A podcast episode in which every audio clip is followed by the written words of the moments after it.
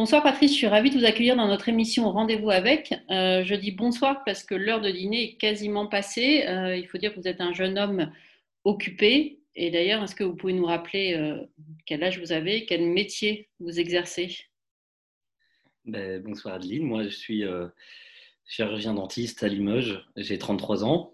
Et effectivement, les journées sont longues, on finit tard. Je travaille toute la semaine. Et je travaille au sein d'un cabinet de groupe où on est on est euh, trois associés, on a cinq assistantes et c'est une structure qui, euh, bah, qui génère beaucoup de travail, oui, effectivement. Et j'imagine que du coup, le temps libre est un peu, et même beaucoup consacré aux chevaux.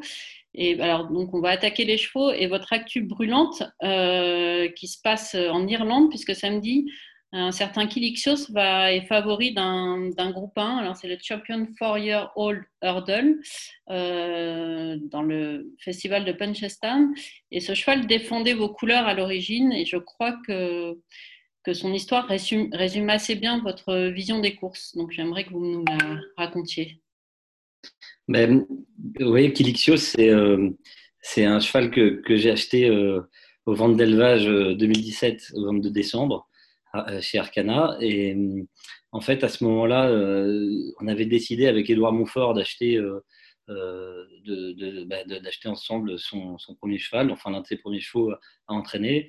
Et, Édouard n'était pas encore installé ou tout juste Oui, en fait, voilà, il n'avait il avait pas encore son agrément d'entraîneur. Mhm. et du coup, on s'était dit, on va acheter un foal euh, pour se faire plaisir et tenter de, faire un pinooking avec euh, ce poulain-là. Et euh, donc, il m'avait fait une shortlist. donc, ce, que j'avais retenu, moi, c'était Kilixios parce que bah, dans, mon fort intérieur, il, avait, il avait des origines qui pouvaient éventuellement aller en obstacle derrière si ça se passait mal. Mais la première idée, c'était surtout de faire un pinooking. Et Maxios, à ce moment-là, sa, première production avait deux ans. Et il avait quelques, quelques bons espoirs à l'entraînement, des chevaux qui avaient bien débuté. Et on espérait que ça, ça prenne en plat. Et euh, pour faire un, bon pinou qui est derrière, pouvoir investir dans, dans un bon yearling de plat qu'il allait entraîner par la suite. Euh, malheureusement, euh, Maxios n'a pas eu. pas été très à la mode. Ouais. Ouais, il n'était pas très à la mode après. Donc, en fait, ça s'est pas déroulé comme on veut, mais euh, le hasard a fait que quand euh, j'étais dans le couloir des ventes au moment de son acquisition, Thierry Cyprès était passé par là à ce moment-là, il était dans mon dos, et quand, quand j'ai signé le bon avec Yann Durper qui, qui, l'avait inspecté avec moi, Thierry Cyprès m'avait demandé s'il pouvait s'associer avec son beau-frère sur, sur, le, sur le poulain, et donc ben, moi j'étais ravi parce qu'avec Edouard, on était un petit peu euh, euh, hors budget. Euh, on l'avait payé 20 000 euros à l'époque. Et donc, c'est, pour un fall, c'est quand même une somme. Et, le fait que Thierry Cyprès nous rejoigne, ça nous a permis ben, naturellement de, le faire élever chez lui. Donc, ce cheval-là, ce qui est sympa, c'est que il, a le, il est labellisé allemand, mais en, réalité, donc, il a passé toute son année de hurling à l'élevage entouré d'AQPS dans la Nièvre. Et donc, euh, c'est assez rigolo, parce que c'était assez atypique. C'est euh, euh, surtout pour faire ce qu'on voulait faire, mais ça lui a servi parce qu'il s'est franchement bien développé. Il a été élevé de la meilleure des manières. Et, et, fin d'année d'Hurling, il est parti à l'entraînement chez, chez Edouard, qui, qui a fait un, un, super boulot avec, qui a alterné travail et, et repos. le, le poulain n'était euh, pas spécialement précoce, donc on, l'a rapidement fait castrer et puis euh, on l'a remis au travail et il était, prêt à débuter au mois d'octobre de, ses deux ans.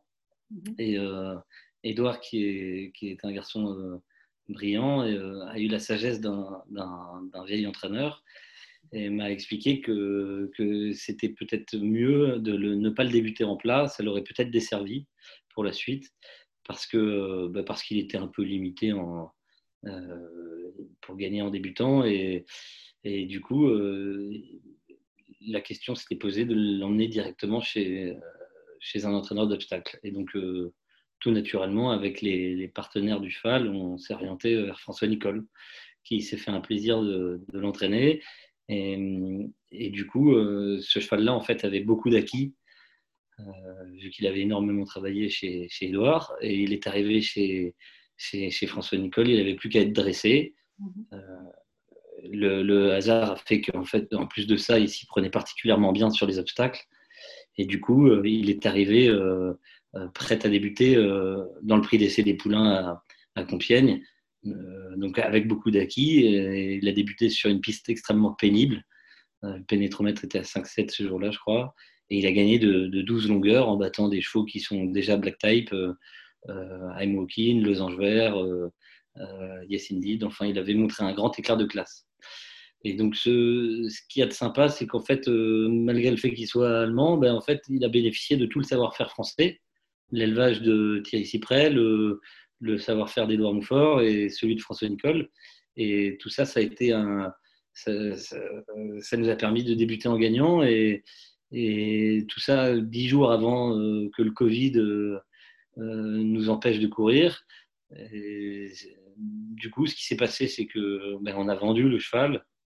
Et ben, je peux vous dire que c'était un sacré soulagement parce que euh, pour Edouard comme pour moi, euh, euh, c'est que quand on voit un cheval comme ça, avant de passer deux mois sans courir, eh ben, c'était vraiment un, vrai soulagement. On, était content de le faire et, aujourd'hui, quand on voit les résultats qu'il a, on est d'autant plus fier parce que toute l'estime qu'on avait envers ce poulain-là, ben, il nous l'a prouvé outre-Manche en, en s'imposant tout de suite pour Gordon Elliott. Et derrière, il a gagné le, le à Leopardstone, il a gagné le, il a gagné groupe 1 au mois de février, puis le, la consécration surtout dans le dans le Triumph Hurdle où il a tenu en respect euh, tous les autres concurrents avec une facilité assez déconcertante. Ouais, et, là, favori, euh, il est encore favori samedi à Manchester. Enfin, en tout cas, il ferait, il partie des favoris, je pense. Oui, oui. Là, oui, on va regarder ça avec, euh, avec grand intérêt parce que parce que c'est un peu, on l'a fabriqué en quelque sorte, quoi. Et, c'est, enfin, c'est vraiment chouette, c'est, un bonheur euh, énorme de suivre ce poulain-là.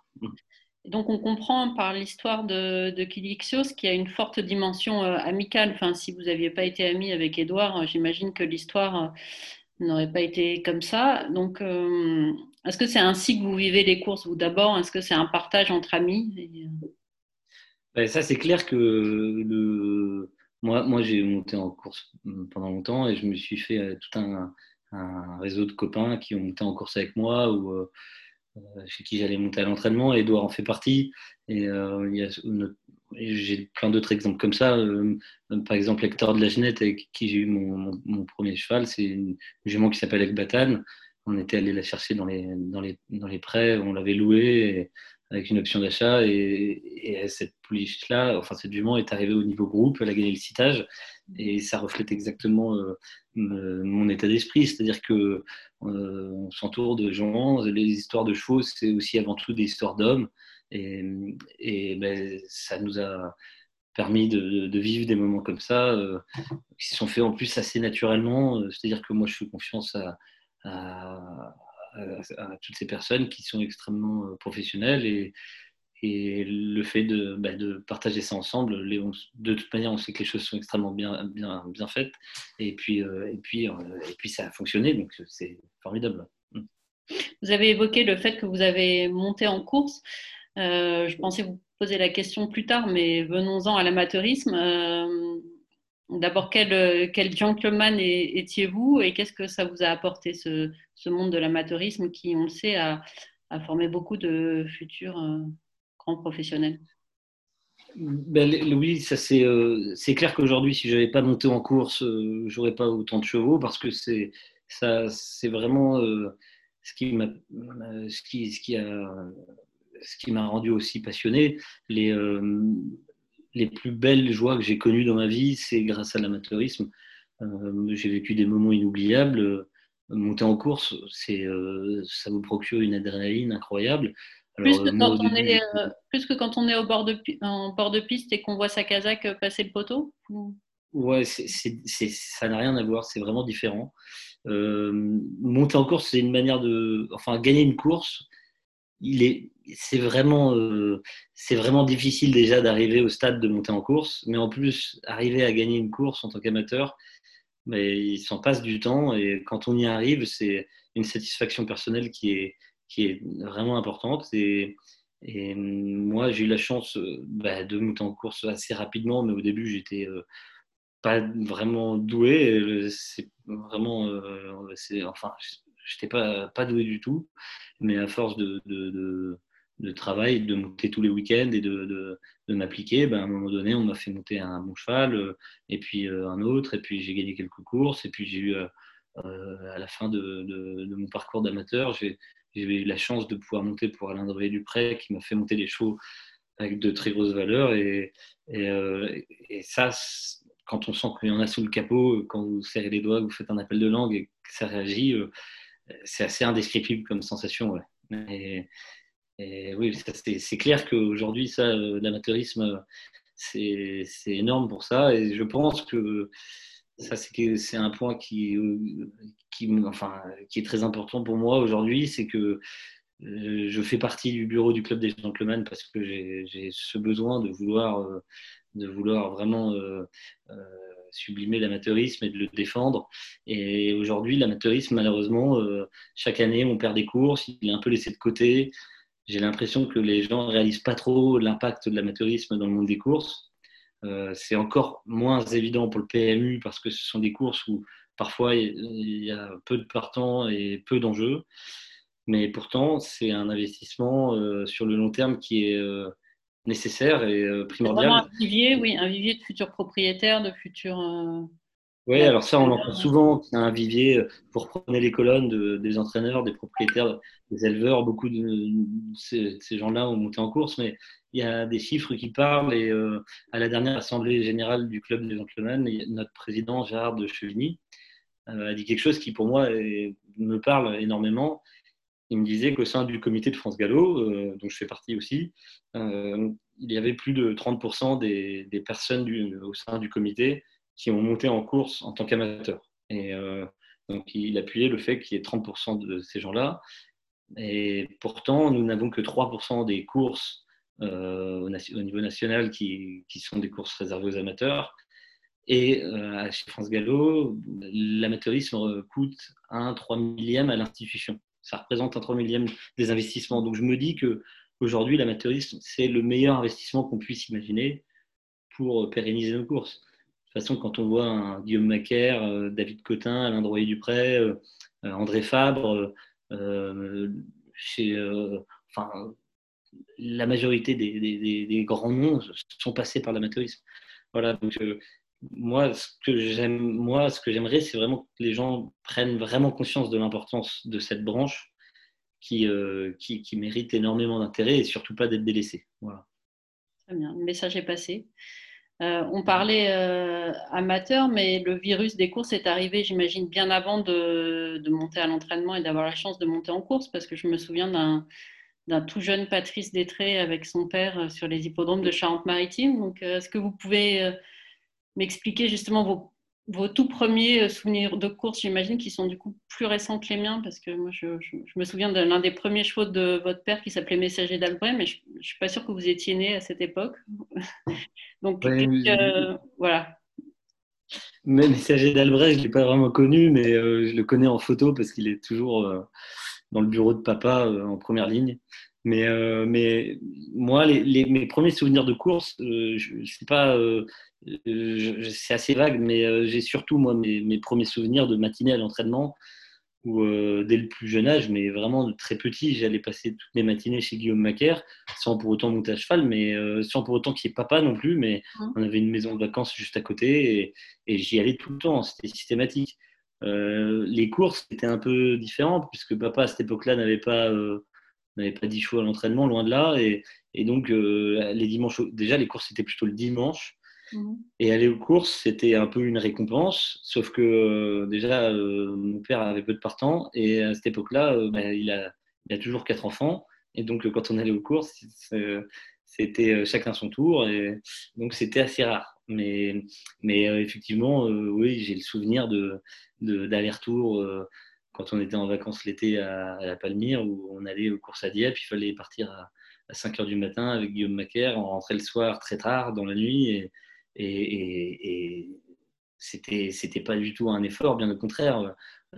c'était formidable de pouvoir accompagner mon père et puis de, surtout tous ces grands professionnels autour et, notamment Guillaume et des jockeys comme Philippe Surzac ou Benoît Jiquel qui pour moi étaient des, enfin, c'est mes idoles, quoi. C'était des, euh, c'est ce qui a fait toute ma jeunesse. C'était des jockeys qui étaient dans top du tableau. Euh, et voilà, c'était une belle époque. C'est sûr que ça, ça, ça, crée de gros souvenirs. Mm. Et votre première fois au Auteuil, vous vous, en rappelez? C'était l'époque peut-être de Saint-Dessin ou, euh, c'était plus ancien non, c'était c'était avant.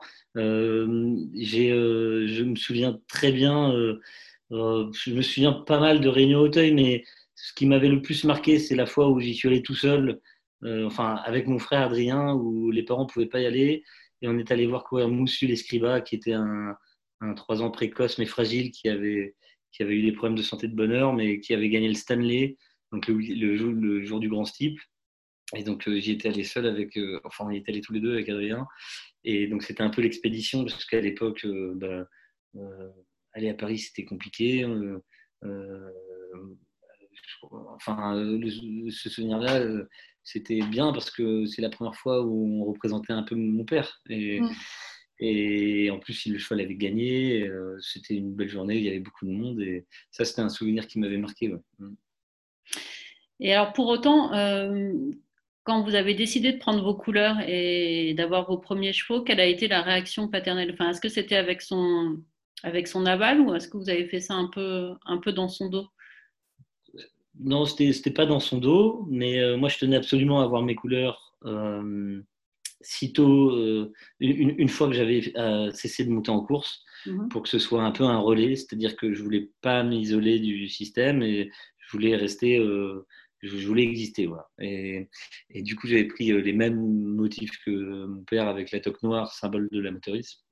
Et, et, du coup, euh, c'est pas que j'avais pas l'aval de mon père, mais euh, par contre, c'est sûr qu'il m'expliquait que si je faisais sans lui, de toute manière, ça ne pouvait pas aller. Et donc, effectivement, alors j'ai eu des moments où j'étais pas associé avec mon père, où ça s'est bien passé, mais euh, ça se passe quand même mieux quand je m'associe à lui. Hein. et euh, moi, c'est clair que là, j'ai énormément de chance parce que euh, j'ai investi dans de très bonnes conditions, ce qui m'a permis d'enchaîner dans mes investissements. C'est que, c'est que moi, le fait d'être associé avec mon père, je bénéficie de tout son système, de son savoir-faire, de son œil, parce que il a, il a, le don pour dénicher des, bons poulains quand il les achète. Et, et donc, euh, voilà, je suis une forme de petit profiteur, mais, mais euh, c'est clairement vrai.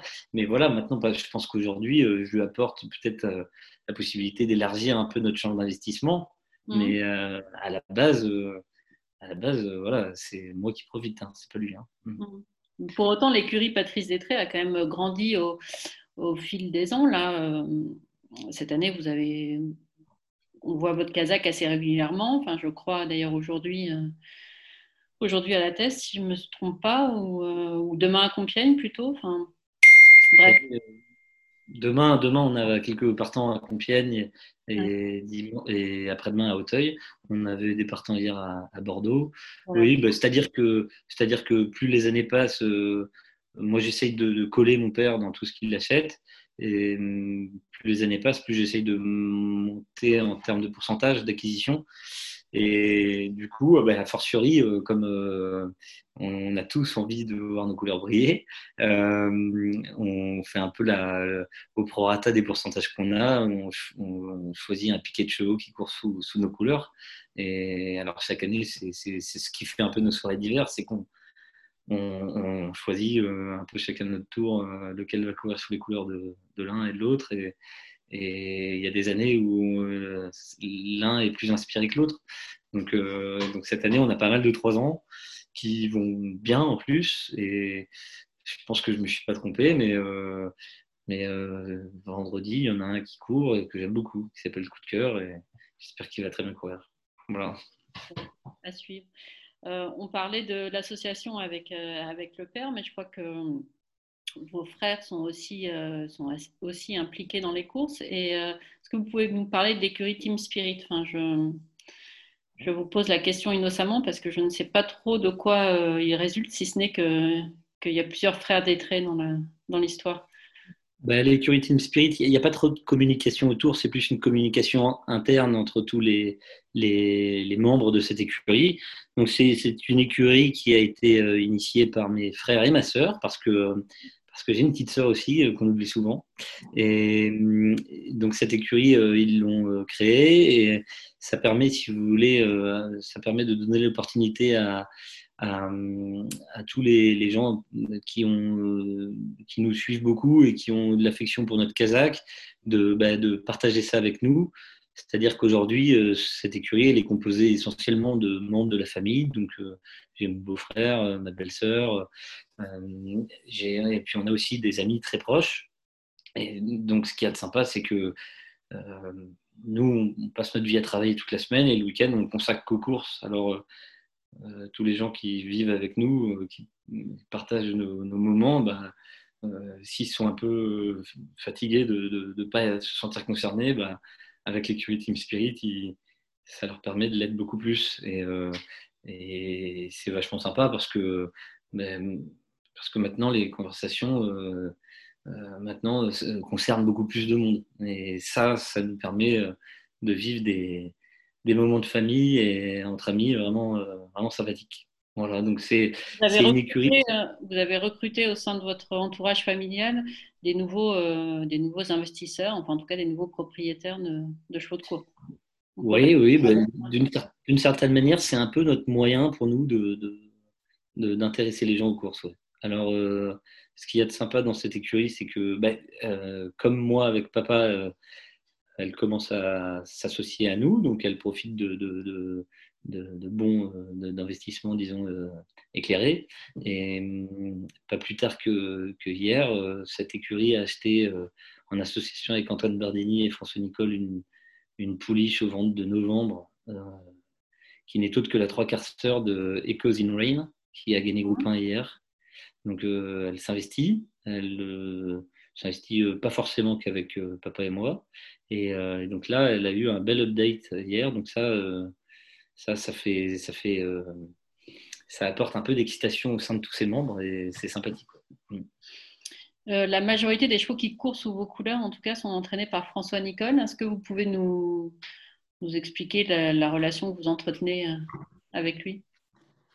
Ben, François, François, euh, ces dernières années, entre bipolaire, de bunker euh, et d'autres, euh, ça se passe quand même particulièrement bien, sportivement parlant, comme humainement. C'est-à-dire que François, déjà, il est de la génération de papa. Alors, ils sont en phase, ils s'entendent particulièrement bien, ils sont même amis, on peut le dire. Et, et en plus de ça, François, c'est quelqu'un qui, moi, avec des gens de mon âge, non seulement il a peut-être euh, un peu plus de 60 ans, mais euh, dans sa tête, euh, il ne les a pas. Donc avec moi, c'est assez facile. Ça, je pense qu'il serait hyper content de m'entendre là. Mais donc, donc non seulement bah, il n'est pas numéro un pour rien, donc ça c'est quand même génial pour nous d'avoir des choses chez lui. Et en plus de ça, on passe de très bons moments à ses côtés. Il est très humain et voilà, je pense qu'il a toutes les qualités requises pour pour ça. Euh, et, nous, clairement, aujourd'hui, il n'y a aucune raison que on change ce qui marche. Donc, euh, euh, François, c'est clair que en première intention, on veut travailler avec François. Mm. Mm-hmm. On a beaucoup parlé d'obstacles, mais on se souvient aussi des grands succès de la Kazakh Détré avec Vision d'État et notamment d'un Patrice surexcité quand il avait gagné à Royal Ascot. Est-ce que le plat, c'est quelque chose dans lequel vous pourriez vous, investir dans les années, dans les années à venir ou peut-être que vous avez déjà des bouts de chevaux de plat enfin, voilà. Est-ce que c'est est -ce c'est un rêve accessible ou pas pour le moment? Eh ben, euh, ben, Je pense que c'est accessible. Quand on est un amateur comme moi, la différence avec l'obstacle, c'est que le plat, j'y connais absolument rien. Et, mais j'ai eu la chance de, de, de, rencontrer des personnalités du plat et de devenir très ami avec eux. Je pense à Yann Durper et Arthur Oyo. j'ai croisé leur route et j'ai eu quelques chevaux de plat où ça a fonctionné. Maintenant, les, les, les, les choses ont un peu euh, évolué, c'est-à-dire que c'est quand même très dur le plat, mais j'ai quand même euh, eu la chance d'être associé à mon premier cheval de plat, c'était un cheval qui était black type, qui était en association avec euh, Alvaro de la Fuente, le, le, président de la Sarsuela, et, mhm. et Arthur Oyo et, et d'autres partenaires. Et ce cheval-là nous a pas mal fait vibrer. En plus, ça nous a permis de pousser nos investissements. On a, on a acheté une super pouliche qui est troisième du Roland de Chambure et qui était partie aux États-Unis après, qui s'appelle The Way I Am, euh, qui avait été acheté au 20 d'octobre, euh, vraiment euh, pas cher. Enfin, on avait fait quelques bonnes opérations et on avait après acheté une super pouliche qui s'appelle Byron Bay qui nous a permis de retourner à Ascot justement. Et quand on est retourné à Ascot, là je commençais à comprendre un peu, un peu mieux ce que ça représente que d'avoir un bon cheval de plat. Et on a couru les Albany Stakes, ça c'était un souvenir exceptionnel. là, à ce moment-là, je me, je me suis rendu compte qu'au moment de Vision d'État, euh, gagner les Prince of All Stakes, euh, c'était énorme. Quoi. Euh, à ce moment-là. Quelques années après, enfin, quand on voit la difficulté d'avoir un, ah un, partant dans, une, dans un groupe 3. Oui, ouais, exactement. Parce que moi, quand, je, quand on a couru les Albany Stakes, on était sixième il y avait 18 partantes, on a battu des pouliches qui ont gagné groupe derrière. Enfin, c'était une performance qui était très bonne, mais euh, quand vous êtes sixième, vous êtes sixième, quoi. Ça, ça reflète rien. Mais, euh, mais pourtant, pour nous, euh, c'était énorme. On avait passé une journée énorme. Alors, oui, c'est clair qu'il y avait. Je, ne m'étais pas bien rendu compte au moment de vision d'état ce que ça représentait que de gagner à Royal Scott. Et pour moi, c'était un peu le, c'est un peu comme Cheltenham en obstacle. C'est, il y a des gens qui attendent toute une vie pour attendre ce moment-là. Et, ça, ça me plaît beaucoup, mais encore une fois, euh, c'est quand même pas le même portefeuille, euh, c'est pas les mêmes investissements, mais euh, et puis je me suis un peu plus concentré sur l'obstacle parce que c'est un peu familial, c'est parce qu'on on, veut on concentre nos investissements avec mon, père essentiellement, et puis, et puis maintenant l'écurie Team Spirit, mais qui sait un jour euh, c'est une question d'opportunité. Hein. c'est peut-être la deuxième vision d'État dans les prés d'un éleveur euh, qui élève euh, la de plat et des, Il faut, le trouver. Mais ça, ça, peut revenir. Ça peut revenir. Je pense que c'est vraiment une question de personnes, d'entourage, parce que c'est encore une fois, moi, si j'achète un poulain de plat, je fais confiance. c'est pas parce que je, le sens vraiment, quoi. mais je fais pas la porte au plat, c'est clair. Mm. On va parler un peu sport, enfin toujours. Euh, je voudrais vous demander euh, à Patrice, le, turfiste, enfin le turfiste et le, fils de propriétaire de Figueroa aussi, quel est votre favori pour le grand steeple, euh, pour la grande course de haie et puis éventuellement pour les autres groupes 1 qui arrivent dans, dans un peu plus de trois semaines? Ben, Moi, je ne vais, je vais pas être. enfin, je vais pas vous surprendre, hein, mais ce que je trouve formidable dans le grand steeple cette année, c'est qu'on va peut-être avoir euh, Le Berry et Docteur de Ballon qui vont s'affronter le jour J. Mhm. ça, je trouve que c'est énorme parce que euh, c'est la plus belle course que tout le monde prépare et ils se sont jamais affrontés et ça apporte énormément de, de, mystère et, j'ai hâte de voir ça. Bon, Le Berry, il a encore une petite marche à franchir, il faut qu'il passe le Redditch et, on va voir ce qu'il fait dans le agré, mais logiquement, on s'attend tous à ce qu'il ce qui, qui fasse le, la même prestation avec autant, autant de classe. Maintenant, euh, maintenant, je crois que Figaro est très bien. On va quand même, euh, on va quand même un peu se, battre hein, pour essayer de, de, gagner. Mais euh, ouais, voilà, moi, mon favori, ça va se départager entre le Berry et Docteur de Ballon, en espérant que les, les courses d'obstacles, les, courses d'obstacles, on ne sait jamais ce qui va se passer. On peut très bien être opportuniste. Vous êtes bien placé pour le savoir avec le grand steeple euh, et ah, il n'y a, pas que hein, quand De mon cœur est tombé à l'avant d'air dans le Alain Dubreuil, euh, ça on s'y attendait pas. Quand Bipolaire est tombé à la première V grand steeple, j'avais encore moins. Mais euh, oui, oui, les courses d'obstacles, il faut les courir. Et, et, donc là, cette année, contrairement, à, contrairement au, mois d'octobre l'an dernier, là, nous, on est outsider avec Figaro, mais outsider, enfin, on, y croit quand même. Hein. Mm. Et vous pensez que c'est pas un cheval qui est meilleur à l'automne? Enfin, Il peut fournir la même valeur au mois de mai que. Bah, euh, oui, il faudrait. Si, la météo pouvait être clémente, euh, là maintenant, je, ce que je vois, c'est qu'il va pleuvoir 10 euh, jours d'affilée à partir de samedi. Je J'ai pas la météo à 15 jours, mais s'il y a un petit peu plus de pluie, ça, peut, ça peut franchement nous aider, c'est clair. Maintenant, je pense que les conditions du, du grand style au mois d'octobre, au mois d'octobre l'an dernier, étaient similaires à un grand style de, printemps. Oui, c'est vrai qu'il avait, avait, fait beau. Oui. Oui, oui, donc je ne suis, pas, euh, je suis pas très inquiet de ce côté-là. Mm. Et la grande course de haie, bon, on sait que De Boncoeur euh, est une heureuse maman maintenant, mais François Nicole a trouvé une autre championne euh, qui s'appelle l'autonomie, qui compare souvent à, la, à De Boncoeur. Comment vous, Comment vous voyez sa tentative dans la grande course de haie en tant que là, observateur extérieur, parce que je crois que vous n'avez pas d'intérêt dans la, dans la jument, mais comme admirateur de de l'autonomie ben, euh, Oui, vous avez bien répondu. Moi, c'est clairement l'autonomie que je vais soutenir. Le... Même si nous, on peut avoir Polyrico, mais c'est pas sûr parce qu'on on a des doutes sur, euh, sur sa tenue. Mmh. Mais, euh, mais l'autonomie, c'est. J'avais des doutes sur sa, sur sa manière d'être l'automne dernier. je pense que tout le monde était un peu sceptique et, je crois qu'elle a bien remis les pendules à l'heure cette année. Elle a gagné deux fois avec brio. Et je ne vois pas comment elle peut être battue euh, maintenant dans la grande course de d'Auteuil. Et, je souhaite qu'elle gagne, puisqu'on a besoin absolument d'ambassadeurs comme elle pour l'obstacle. C'est des chevaux comme elle. Comme, oui, en plus, elle fait le spectacle. Oui, c'est des, des, chevaux comme ça qui font venir les, les, les, gens aux courses. Et, et je crois que l'obstacle, le, on a cet avantage-là par rapport. Euh, par rapport au plat, on se rapproche un peu du trop, c'est qu'on peut être capable de façonner des chevaux, les faire vieillir, les courir jusqu'à 7, 8, 9, 10 ans. Et, ça, les, gens s'identifient à ce genre de chevaux. Et ça peut être que bénéfique pour notre filière, pour faire venir les gens aux courses. C'est important et pour les joueurs aussi. C'est clair. Ça, Donc oui, je serai pour l'autonomie pour la grande course de l'automne. Et quel est le cheval qui vous a le plus impressionné cette année? Toute génération confondue, hein. à la limite même toute discipline confondue. Euh, toute discipline confondue. Euh, euh, en plat.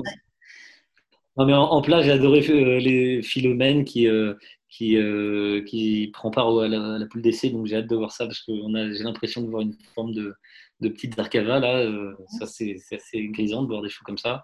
Et puis derrière, en obstacle, euh, je, chez les 4 ans, euh, euh, ah, non, je pense que le Berry, le Berry il est impressionnant. Je, me demande bien ce qui va se passer dans le Ingré, mais à mon avis, il va se passer la même chose que les autres fois. Et je crois qu'on va avoir un, champion sur la piste. Et, et dans les chevaux, ah, voilà, je pense que c'est déjà pas mal. Hmm. J'en ai un dans chaque catégorie, c'est pas mal. On parlait du, public et de l'attrait que peut avoir l'obstacle justement avec ces champions qui vieillissent. Euh, France Gallo vient d'annoncer le lancement des samedis d'Auteuil euh, sous format digital pour les raisons que l'on sait.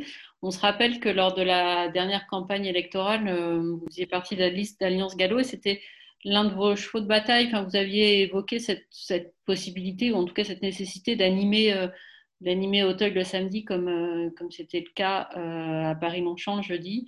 Euh, donc voilà, enfin, j'allais dire la mesure va être mise en place de façon un peu un peu atténuée, enfin de façon digitale en tout cas dans un premier temps. Est-ce que vous pouvez nous en dire plus, sachant que en plus clairement c'est un peu votre tranche d'âge qui, qui, est visée, en tout cas quand le public aura le droit de revenir?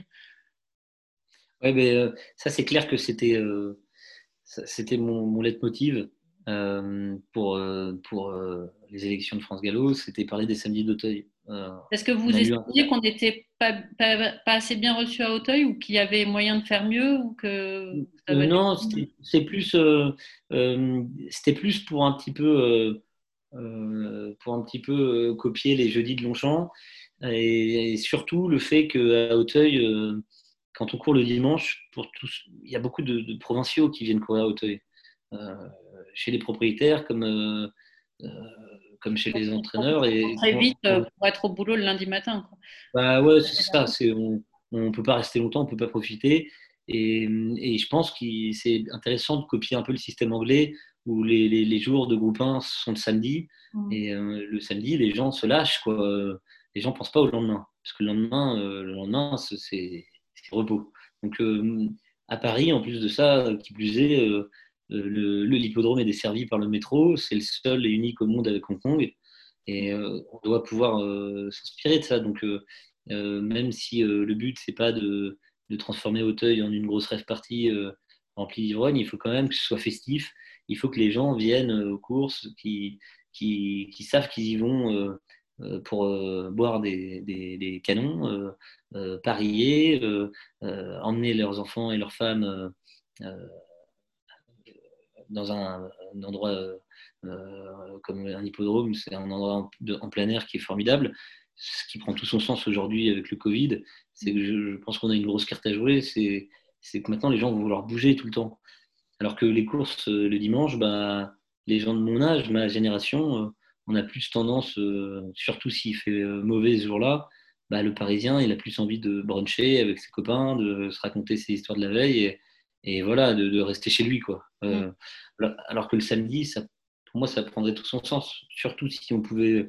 Enfin, c'est ce qui est prévu. Il y a des courses qui seront un peu en semi-nocturne. Pour le bien-être animal, je pense que c'est bien. Euh, les, au mois de mai, au mois de juin, il peut faire chaud. Donc euh, ça, ça peut être aussi un plus. Et derrière, derrière bah, les, gens restent. Et, et, puis, et puis voilà, c'est des journées qui se rapprochent des journées estivales.